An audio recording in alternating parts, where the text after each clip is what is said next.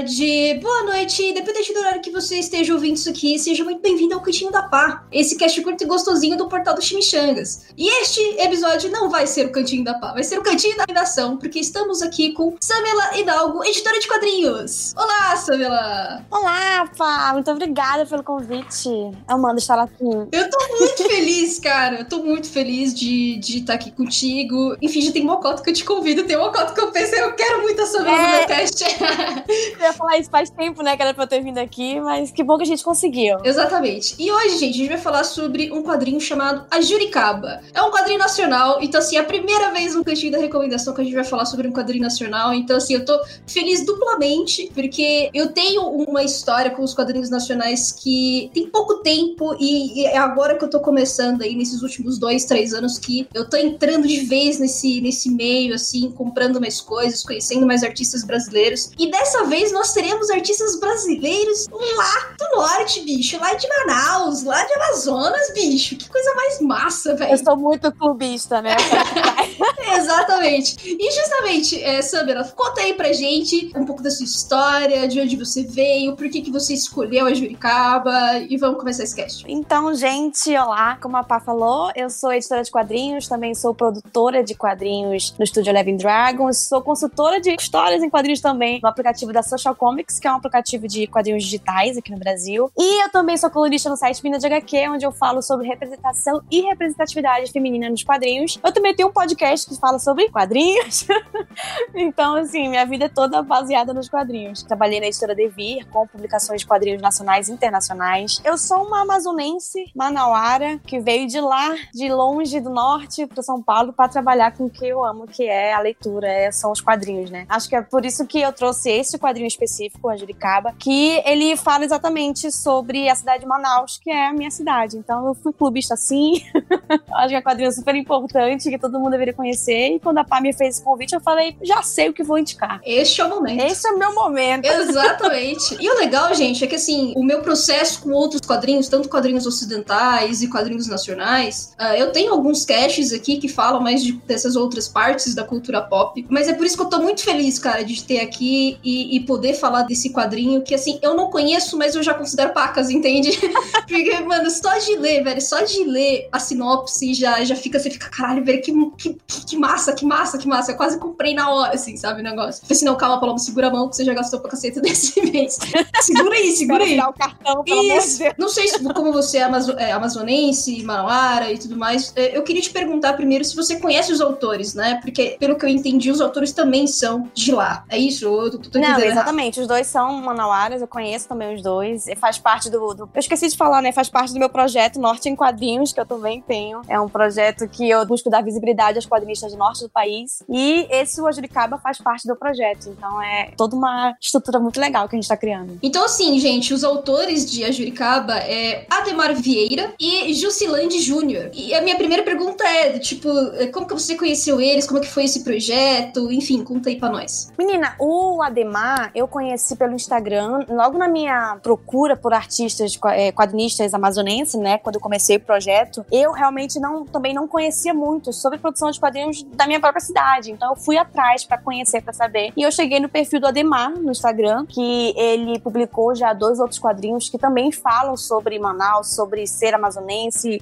tem todo o diálogo, as gírias manauares. Então, quando eu descobri esse quadrinho, eu me apaixonei, que eu falei, cara, eu estou me reconhecendo, reconhecendo a minha cultura, a minha, o meu sotaque, a minha gíria, sabe, do norte, nesse quadrinho. Então, foi muito legal. E aí, esse ano passado, eles lançaram esse Juricaba, que foi, assim, um trabalho de dois anos que eles e o Silane tiveram de pesquisa para é, resgatar essa história que está sendo retratada aqui, né? Que daqui a pouco a gente vai falar um pouquinho. Foi uma pesquisa bem histórica mesmo, porque é um quadrinho é, de ficção histórica. Vai contar realmente um momento épico que aconteceu ali na Amazonas. Então, é muito importante para todo mundo, assim, que é do norte, principalmente que é de Manaus, para saber sobre essa história. Então, é bem, é bem importante. Não, é lindo, porque, assim, é, eu, como uma sudestina e paulista pau no cu, Porque é natural, sabe, velho? Do tipo, a gente nasce aqui, a gente cresce aqui achando que a nossa realidade é a realidade de todo mundo, sabe? Uhum. Porque aqui é o centro de tudo, aqui é o que, enfim, a gente tem acesso a tudo, a gente tem acesso muito fácil a tudo. Naturalmente, quando a gente é jovenzinho, sabe? Que a gente ainda tá criando as nossas vivências, ainda tá criando, entendendo o mundo, a gente acha que todo brasileiro tem a mesma experiência da gente, sabe? E eu só fui uhum. explicar que não é assim depois, quando eu, tipo, depois que eu tava uns dois anos na faculdade, assim, sabe? Que aí eu, eu realmente comecei a trabalhar em revista, sabe? Eu tive que entrevistar muita gente diferente do Brasil inteiro. Ali, quando eu já tava com meus 22 anos, mais ou menos, eu fui sacar que, tipo, nossa, velho, eu, eu, eu vivi no mundinho por muito tempo. Tipo, só agora eu estou sacando que uh, o Brasil, todos os regionalismos do Brasil são, são coisas maravilhosas e lindas que a gente não conhece. E o Brasil é tão enorme, né? A gente tem tanta cultura diferente e, assim, é muito bom a gente conhecer outros tipos de narrativas. Eu adoro também ler os quadrinistas do Nordeste, do Centro-Oeste, que muitas vezes é esquecido aí no churrasco, né? No Centro-Oeste, coitado. Então, assim, eu gosto muito de conhecer novas narrativas. Eu acho que também agrega muito pra gente, sabe? Conhecer pessoas, é, culturas novas, é, jeitos de falar novos. A gente sai um pouco dessa coisa de tudo a mesma coisa, né? A gente consegue encontrar histórias muito boas em todas as regiões do Brasil. Então, é muito legal, realmente, essa descentralização da cultura mesmo, né? De sair um pouco do, de São Paulo, Rio, Sudeste aqui pra gente conhecer o resto do, do Brasil. É bem legal, eu gosto muito. Vamos falar um pouco da sinopse? Vamos. O que, que você prefere? Você quer contar para mim ou você quer que eu leia aqui a sinopse pra galera? O que, que você prefere? Você acha que a galera vai entender melhor como? Que que... Ai, não sei, tô confusa. Eu sou de peixe daquela. eu vou falar a sinopse e aí você, você reage à sinopse. React da sinopse. React ao vivaço aqui, então. Bom, gente, a Juricaba foi um grande líder indígena que a gente, é, lá de Manaus, a gente considera que ele é, tipo assim, um dos heróis indígenas que a gente tem no, no Brasil, né? E ele foi, assim, o líder da grande revolução ali do norte do Brasil, onde ele impediu a ocupação europeia na Amazônia. Então, ele era o líder dessa tribo, que, desse, desse povo que é chamado de Manaus, que hoje em dia é o povo que deu origem à cidade de Manaus, né? Então, assim, é bem importante essa história ser contada, né? Pra gente resgatar realmente essa história. E aí, nesse quadrinho, a gente vai ver como que ele organizou ali todos os outros povos nativos que estavam ali na Amazônia para ir contra a ocupação portuguesa que estava acontecendo naquele momento, né? Que todo aquele genocídio, aquele etnocídio que a gente já ouviu falar bastante que aconteceu com os povos indígenas, e o Ajuricaba foi um grande herói daquele tempo que realmente lutou ali para sobrevivência do seu povo. E o quadrinho vai mostrar isso. Então, assim, é uma coisa muito épica, gente. Você lê assim a história, você fica tipo, parece que você tá assistindo Game of Thrones, tipo, caraca, tem política, tem, tem guerra, tem coisas acontecendo assim mirabolantes que você fica tipo, gente, isso aqui realmente aconteceu, que bizarro. E aqui no Brasil, sabe? É muito importante eu saber a história da minha, da minha cidade, sabe? E assim, é, essa é mais ou menos o panorama do que vai acontecer aqui em Ajuricaba. E, gente, quando eu falo pra vocês que eu amei já a sinopse, eu fiquei surtada.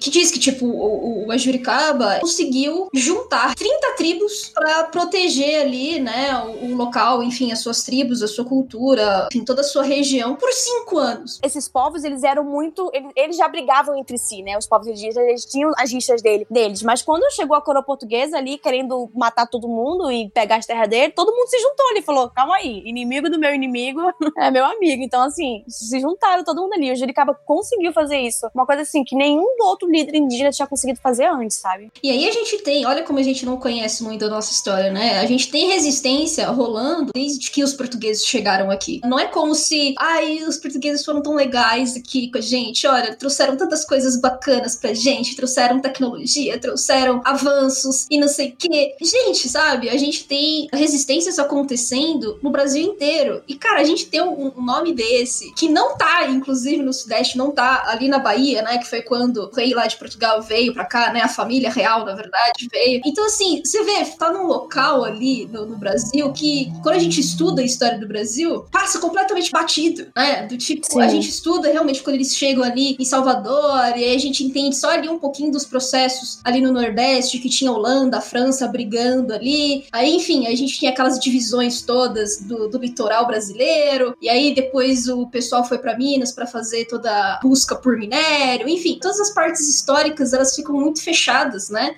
Nesses locais. E, e novamente, a gente não estuda, velho, porra nenhuma sobre o norte, sabe? Sim, e é engraçado que, assim, são coisas que foram muito importantes. Como você falou, né? Existiu a resistência indígena. Não foi simplesmente os portugueses chegaram aqui e falaram assim: olha, gente, vamos trocar esse espelho aqui pelas terras ancestrais e os indígenas, nossa, nós somos tão ingênuos, vamos se trocar. Sabe, isso é, é uma romantização que fazem, né, que a gente escuta na época da escola ainda, que fazem da colonização até hoje. Tipo, não foi essa coisa bonitinha, legalzinha, que é tipo, ah, vamos trocar esse espelhinho aqui. Sabe, teve uma, uma, uma resistência ali. E, e, tem essa resistência até hoje, gente. 521 anos depois, ainda tem povos indígenas sofrendo é, etnocídio, é, com a sua cultura sendo cancelada, com a sua língua sendo cancelada. Então, assim, até hoje, por exemplo, essa semana mesmo eu vi reportagens do povo Yonami sendo massacrado por garimpeiros, sabe, no norte do Brasil. Ainda isso acontece, ainda hoje em dia. A resistência indígena, ela é uma coisa muito forte. Eu acho que é uma das maiores resistências que a gente tem no Brasil até hoje. Porque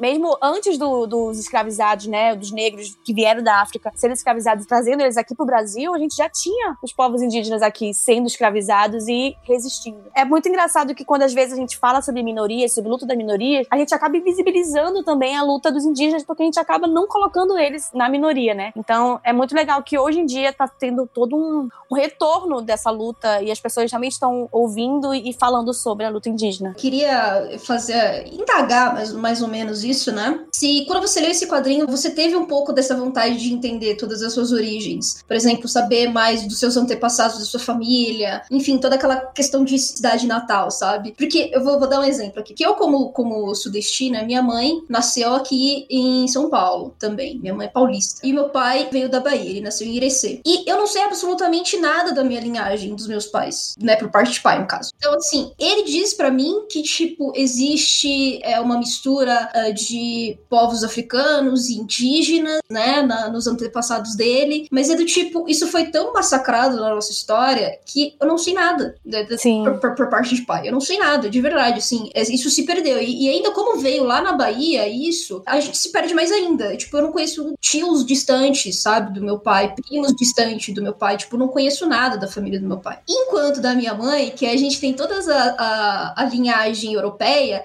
eu consigo fazer uma linha do tempo de árvore genealógica perfeita, entende?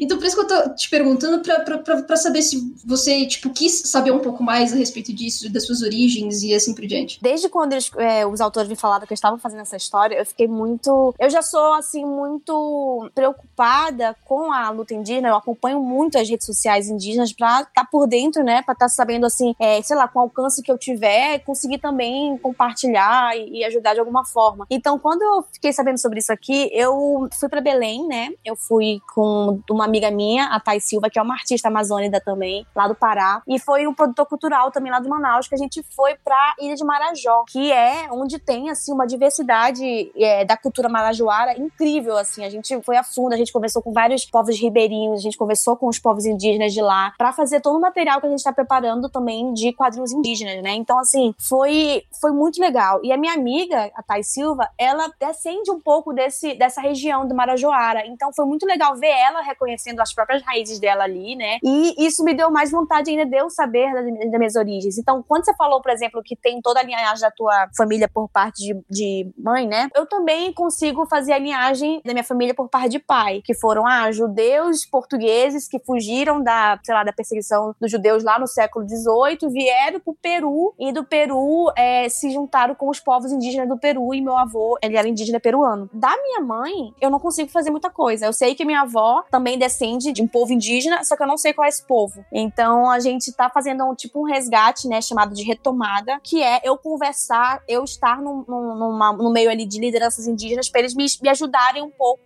a fazer essa retomada para eu saber da onde eu venho, sabe? Isso tá acontecendo muito com muitos outros jovens, outros povos é, que estão realmente se redescobrindo, sabe, suas origens, principalmente depois do que tudo aconteceu, né? A gente não tem registro de nada. É, a, minha, a minha mãe, por exemplo, ela também, o, o pai dela também descende de, de é, escravos. Então, assim, a gente não tem, não tem registro de da onde que veio esse escravo, qual era o nome dele. Naquela época eles pegavam o sobrenome dos, dos patrões, né? Então, assim, é, é muito confuso. Muita gente aqui no Brasil não tem essa, principalmente se descende de, de é, escravizados e indígenas, não tem essa linha do tempo porque realmente para eles não importavam, sabe? Então ninguém fazia registro disso. Então é muito difícil a gente saber nossa origem. Eu tô até cogitando fazer, sabe aquele teste de DNA que mostra da onde você vem, etc. Que eu vi o pessoal falando que realmente você consegue pelo menos um ponto de, de saída ali, né? De saber por onde começar. Eu acho que eu vou até fazer para poder ver se acelera essa minha, essa minha descoberta aí, mas com certeza o quadrinho A Juricaba me fez, me fez realmente pesquisar e querer saber mais e, e ter orgulho, sabe, das minhas raízes. Então é, eu gosto de, de, histórias que fazem isso com a gente, sabe? É, ensinam alguma coisa pra gente e isso fica marcado. É, e uma pergunta, você lendo, o A Juricaba ele traz uh, algumas bibliografias, alguma coisa do tipo, porque, enfim, você falou que é um relato histórico também, né? Então, uh, como foram dois anos de pesquisa, não sei como que foi esse processo do tipo, se, se mostra algum tipo de referência,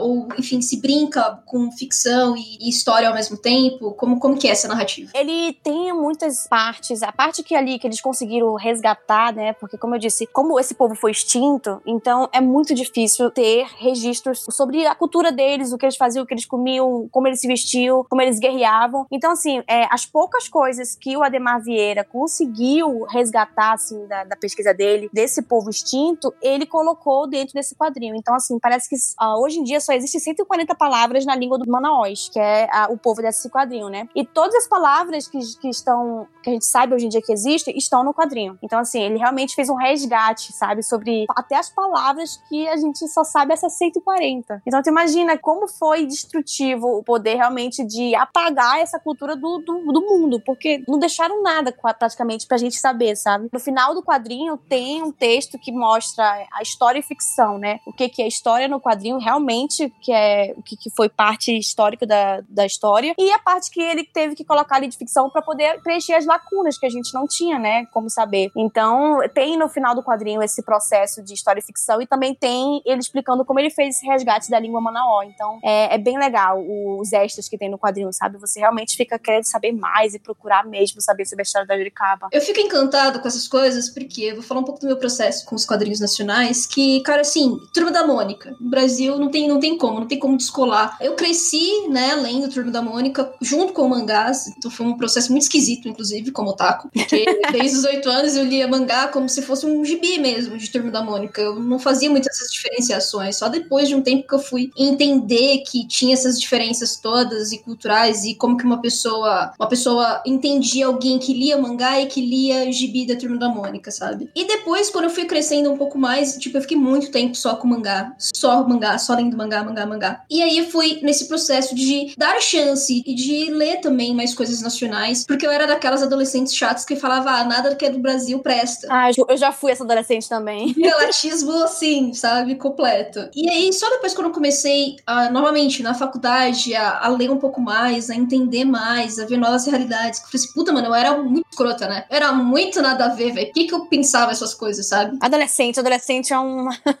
é uma praga. É, é o que eu falo, gente, a, todo adolescente faz bosta. Sim. Todo adolescente faz e fala bosta, entendeu? Então, assim, eu não fui uma adolescente diferente. Eu fiz bosta e falei muita bosta, entendeu? E isso tá. Ainda bem que o Orkut foi deletado, porque as bostas que eu falava estavam lá, entendeu?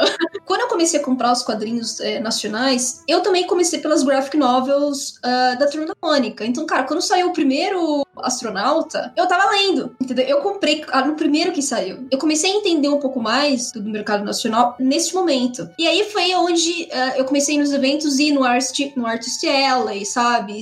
E, e, comprando ali umas fanzines, ajudando, comprando prints e assim por diante. E nesse processo meu irmão também me ajudou, né? Porque assim, uh, eu e meu irmão, nós dois somos aficionados por quadrinhos. Uhum, então assim, ele comprava uma parte, eu comprava outra. Então assim, ele comprou também muita coisa nacional, sabe? Então eu conheci bastante coisa. Os quadrinhos A2, que é de um casal que eu não vou lembrar o nome, porque eu sou Cristina Eiko e do Paulo Crumbin, é muito bom. Exatamente, que também fizeram acho que penadinho, se não me engano. Isso, Os quadrinhos A2, assim, é muito meu chamego, sabe? Porque eles contam uma historinha deles com o cachorrinho deles, que é o Salsicha. E eu tinha uma salsicha até pouco tempo atrás, né? Identificação, né? Pela história. É, eu tenho quatro volumes deles aqui, entendeu? De, da, da historinha com o cachorrinho deles. E, assim, é, é uma delícia, sabe? Aí foi aí que eu comprei Valente também, do Cafage, né? Só que aí que tá, mineiro. Ainda tudo muito aqui no, no nessa parte sul e sudeste, sabe? E o sábado qualquer, enfim. Então foi aí que eu comecei a abrir mais os meus horizontes, né? Eu conheci o Toast Challenge do Max Andrade, conheci o Cais de Pato, enfim, e as coisas foram indo. E hoje, com 28 anos, que você me mandou essa sinopse do Juricaba, eu fiquei, eu não sei porra nenhuma, sabe, ainda, de quadrinho nacional, quando eu saio do, do, de, de Rio São Paulo, quando eu saio de Sudeste, sabe? Isso é uma das coisas que eu mais puxo bandeira, assim, no meu projeto, é realmente essa descentralização pra gente poder realmente conhecer. Cara, tem tanta história bacana de todos os outros lugares do Brasil para serem contadas, tantas outras narrativas, outras formas de você falar, de você ler ali. Tem um quadrinho do, do Jefferson Costa, que é o Roseira Medalha Engenho, que saiu pelo Pipoca Nanquim. Não sei se você conhece esse quadrinho. Ele conta a história da, das origens do, do Jefferson Costa, que a família dele é nordestina, né? Bem do sertão mesmo. Então, assim, ele vai contar toda a história da família dele lá no interior do sertão, bem no meio do sertão, assim, eles não tinham quase nada, não tinham muito com que brincar, ficavam subindo em árvore, essas coisas, até os pais dele se mudarem para São Paulo, sabe? Então, assim, é um resgate lindo das origens dele, da história dele. E ali, você tem algumas palavras ali que, que eles falam que você nem entende, porque é muito cultural ali da, da própria da, da galera do sertão. Então, assim, muitas falas, muitas palavras que eles falam, você não entende, mas você,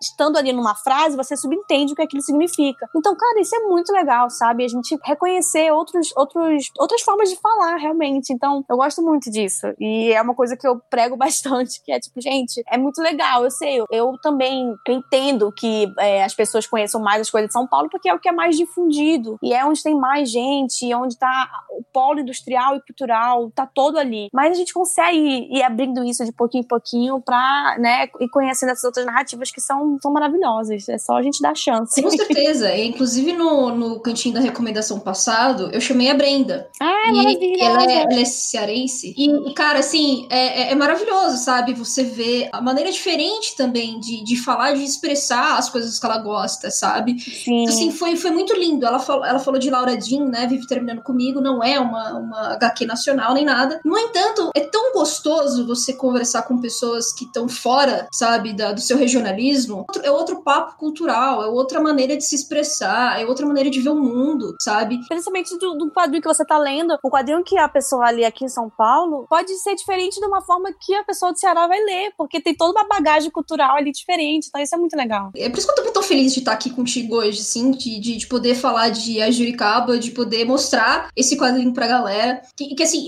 gente, assim, de verdade, eu tô na página de compra aqui, pra vocês terem uma noção.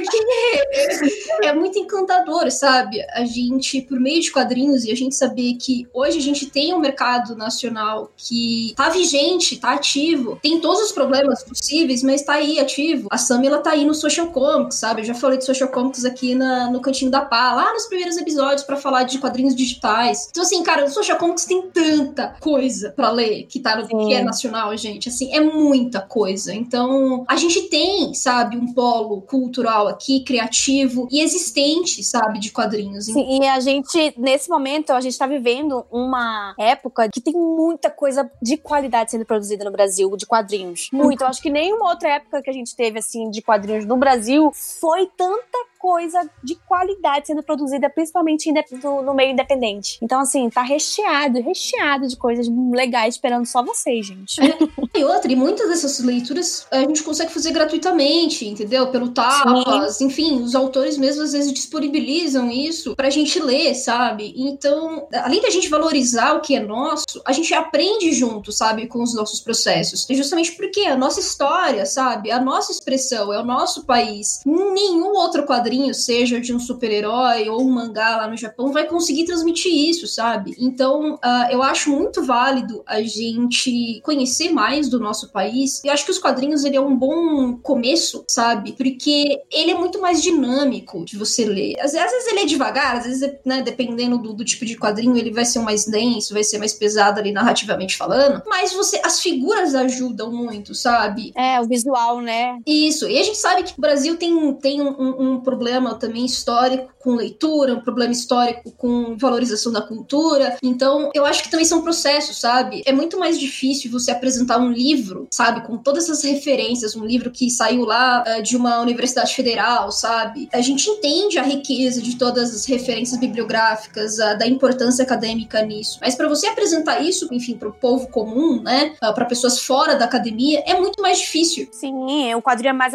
acessível nisso, né? Isso.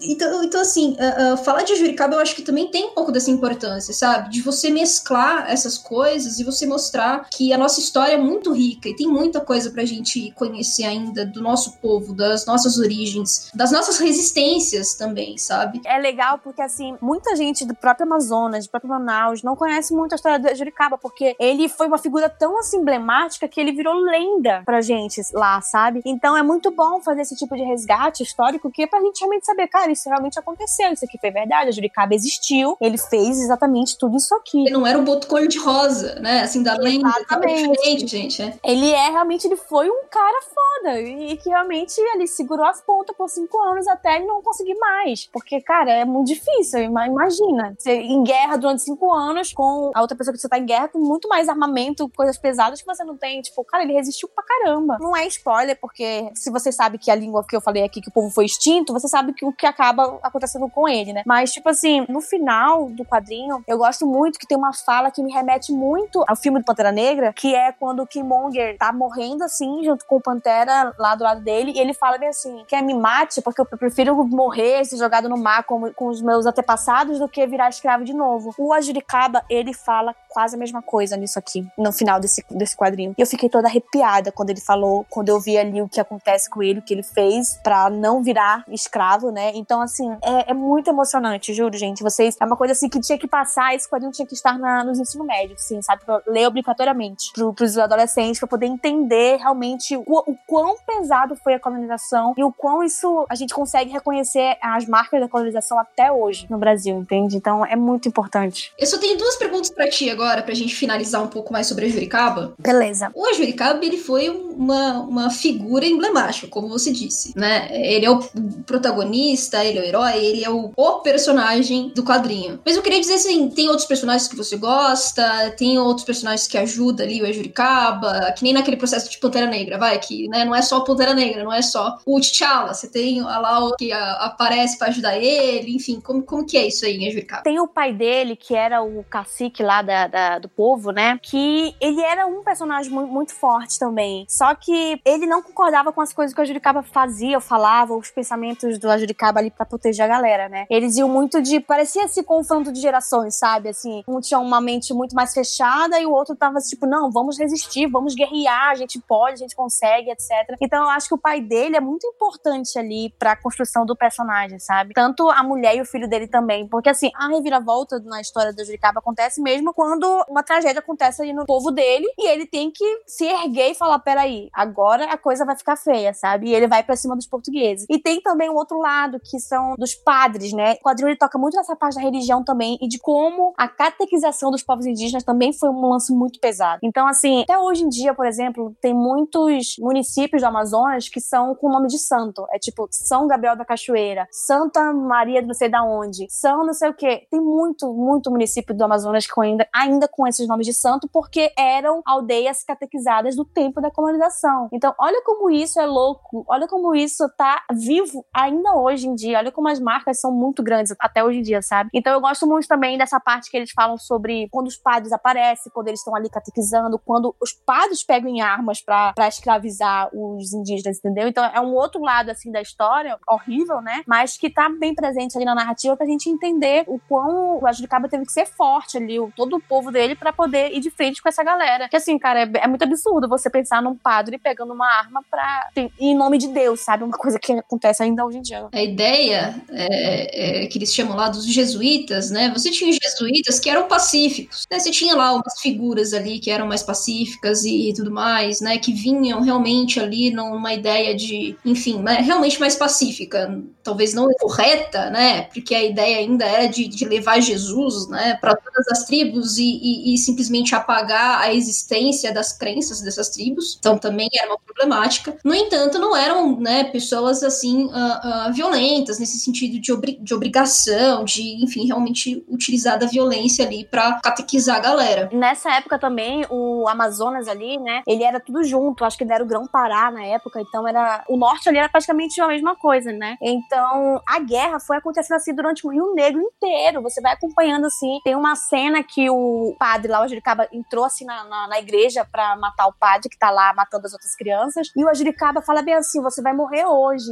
E aí ele fala bem assim: eu vou falar pro governador. Aí o Juricaba fala, eu sou o governador do Rio Negro. Nossa, eu fiquei toda arrepiada quando ele falou isso. Eu fiquei, Deus do céu, ele é o governador do Rio Negro, cacete. É muito épico, sabe? É, é uma, é uma história que dá aquela sensação de épico, assim, que tem altos, assim, que você vai até o alto, você fica, caraca, que foda, que foda. Olha essa guerra, como tá sendo, como eles descrevem aqui, como acontece. Você consegue visualizar na sua mente ali, sabe? É de tão bem narrado, é de tão bem exposto é isso na, na arte ali do Juscelândia. Então você consegue estar ali dentro daquela guerra, sentir aquela agonia e ficar feliz quando o Ajuricaba vence, né, as guerras. Então, assim, é, é muito bom, gente. Assim, eu tô, eu sou apaixonada por esse quadrinho. Eu queria que todo mundo conseguisse ler esse quadrinho na vida, assim, sabe? E já que você quer que todo mundo leia, diga aí pra nós como é possível adquirir o Ajuricaba hoje em dia. Ele tá à venda na Ugra Press, né, que é a loja de quadrinhos aqui de São Paulo, mas eles entregam para todo o Brasil. Então, se você for lá no, no Instagram, arroba Ugra Press, você consegue encontrar e encomendar e pedir seu Ajuricaba. Ou diretamente com os autores, né, que eles, eles fazem parte do estúdio Black Eye, que é o estúdio amazonense de quadrinhos que publicou esse quadrinho. Então, se você for também direto no arroba Black Eye Studio, você consegue é, fazer a sua compra também com eles. Mas acho que a mais fácil, assim mesmo, é na Ugra, né? Que você já coloca todo ali, faz a sua compra online e vai ser entregue na sua casa. Mas por enquanto é nesses dois lugares, por enquanto. Cara, esse quadrinho eu acho que é um também que merecia estar em todo lugar. Sim, tinha que estar na, nas escolas. É, nossa, puta merda, eu tô morrendo de vontade de ler isso aí já. Porque é isso, cara, a gente quase não conhece, sabe, a nossa história indígena, a gente não conhece nossos povos. O Rio São Paulo tem muita tribo. A, a, uhum, acontece que a gente também não conhece essas tribos. Então, uh, uh, eu que, que venho ainda da região metropolitana, que é realmente ali uma densidade demográfica, é muita gente, né? E São Paulo recebeu o Brasil inteiro, né? É, Paulo cidade principalmente. Não só o Brasil inteiro, como boa parte do mundo. tem gente de todo lugar aqui. Por isso que é lotado tudo Isso, exato. Então, assim, aqui a gente tem uma pluralidade absurda de culturas. O que faz com que os indígenas, né, a parte indígena toda, fique realmente segundo plano. Então, assim, a gente estuda muito sobre o processo de imigração, né, vai nos museus, inclusive, de imigração, vai entendendo as histórias dos bairros todo. Então, inclusive, a gente tem até um quadrinho recente que fala, né, sobre a origem da, do bairro da Liberdade, que veio uh, como origem de pessoas negras. E, e só depois de vários processos históricos que a gente teve os asiáticos entrando naquele bairro. A gente perdeu também, sabe, um pouco desses pontos históricos da, da nossa cidade e, enfim, da nossa região como um todo. E, e o estado de São Paulo teve muitas violências indígenas, principalmente com os bandeirantes. Então, uhum. Assim, muita coisa foi perdida por aqui também. E no processo todo de industrialização, de colonização, de, enfim, desmatamento e violência, genocídio, basicamente, a gente perdeu muitas coisas. Só que, assim, é isso. A gente sai um pouquinho da cidade de São Paulo, a gente já, já encontra, sabe, um pouco da nossa história e outras tribos indígenas que nem sempre estão exatamente em tribos, digamos assim, sabe? É, o pessoal tem muito essa cabeça do tipo, o indígena é só aquele que está aldeado. E não é, gente. Existe na internet. É. Você pode acompanhar vários indígenas, inclusive, que fazem um trabalho maravilhoso na internet, propagando a cultura e as lutas deles. Isso é importante demais. E eles sempre foram civilizados, né? Eles tinham o próprio regra deles de governar, eles tinham a própria sociedade deles. Essa ideia de que não eram civilizados e não são ainda até hoje é uma coisa muito colonialista de pensar, Sim. sabe? De, de você realmente rebaixar como se eles fossem mais ou menos selvagens, sabe? Do tipo, nossa, ele tem tecnologia. E não, gente, eles estão em todos os lugares aí, né? E como muitos indígenas dizem, assim, o Brasil inteiro é terra indígena, porque eles já estavam aqui antes dos portugueses chegarem. Então não tem aquilo bem assim, nossa, é, é só no norte que tem, que tem os indígenas. Não, gente, no Brasil inteiro eles estão. E vão continuar estando, porque eles fazem parte do Brasil, tanto quanto todas as outras pessoas que chegaram aqui depois. Eu queria te agradecer imensamente, Samila, por participar aqui com a gente. Fala aí das suas redes, onde que a galera pode te seguir, também seguir os seus trabalhos e tudo mais. Fazer meu jabazinho, né? Ah, fica à vontade, o espaço é seu. Ah, primeiramente, muito, muito, muito, muito obrigada pelo convite. Eu adoro, gente. Vocês podem perceber que eu adoro falar, né? Então, assim, se tiver qualquer convite para podcast aí, falar de quadrinhos, pode me chamar. Vocês podem me acompanhar lá no, no Instagram, arroba Samila Hidalgo. Eu tô lá sempre falando sobre quadrinhos também e postando foto do meu, da minha gata. E no Twitter eu tô 24 horas por dia lá comentando, compartilhando lutas indígenas e também compartilhando quadrinhos e compartilhando quadrinhos do norte artistas diferentes para todo mundo acompanhar e falando sobre minhas leituras, falando sobre série. Eu tô lá no Twitter 24 horas por dia, gente, só falando. Então vocês podem me acompanhar também no arroba. E o meu projeto no Norte em Quadrinhos, que é lá no Instagram, arroba Norte em Quadrinhos, onde eu também sempre compartilho os artistas é, quadrinistas do Norte. Eu também fiz um post esses dias sobre algumas artistas indígenas do Norte para seguir e acompanhar. Então, assim, tá bem legal. E todo mês também sai a minha coluna lá na, na Mina de HQ. E desse outro, desse mês passado também, que foi o Abril Indígena, né? Eu também puxei para essa parte e selecionei ali 15 artistas indígenas de todo o Brasil pra galera seguir. Então, assim, tem muita, muita, muita coisa legal para vocês acompanharem. Então, espero que vocês gostem aí do, do, meu conteúdo. Tá boa demais. Eu vou deixar todos esses links que a Samila citou na postagem, tá? Do site do Chimichangas. Se você está ouvindo isso aqui por agregadores, dá uma passada lá no site do Chimichangas para ver o post certinho com todos os links, caso você esteja perdido, tá? É, no mais, gente, fiquem aí com esse episódio maravilhoso que tivemos do Cantinho da Recomendação. Comprem a Juricaba. Eu vou terminar esse cast já comprar a minha edição, tô nem aí. E, enfim, e, e, a gente se vê aí nos próximos episódios. Até gaguejei porque eu estou emocionada. e obrigado novamente, Samila, de verdade. Tchau, gente! Acorrentado, martirizado, souberte altivo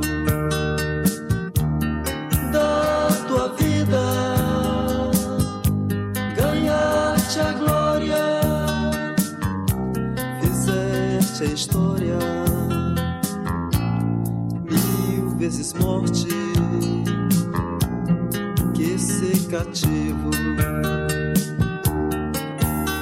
e nas águas do rio gigante o teu corpo gigante ficou. De negro tingiram seis águas para sempre num grito de dor muitas vezes das matas na trança tua sombra se ergue viril. Brado de fé e esperanças dos destinos do grande Brasil. Brado de fé e esperanças dos destinos do grande Brasil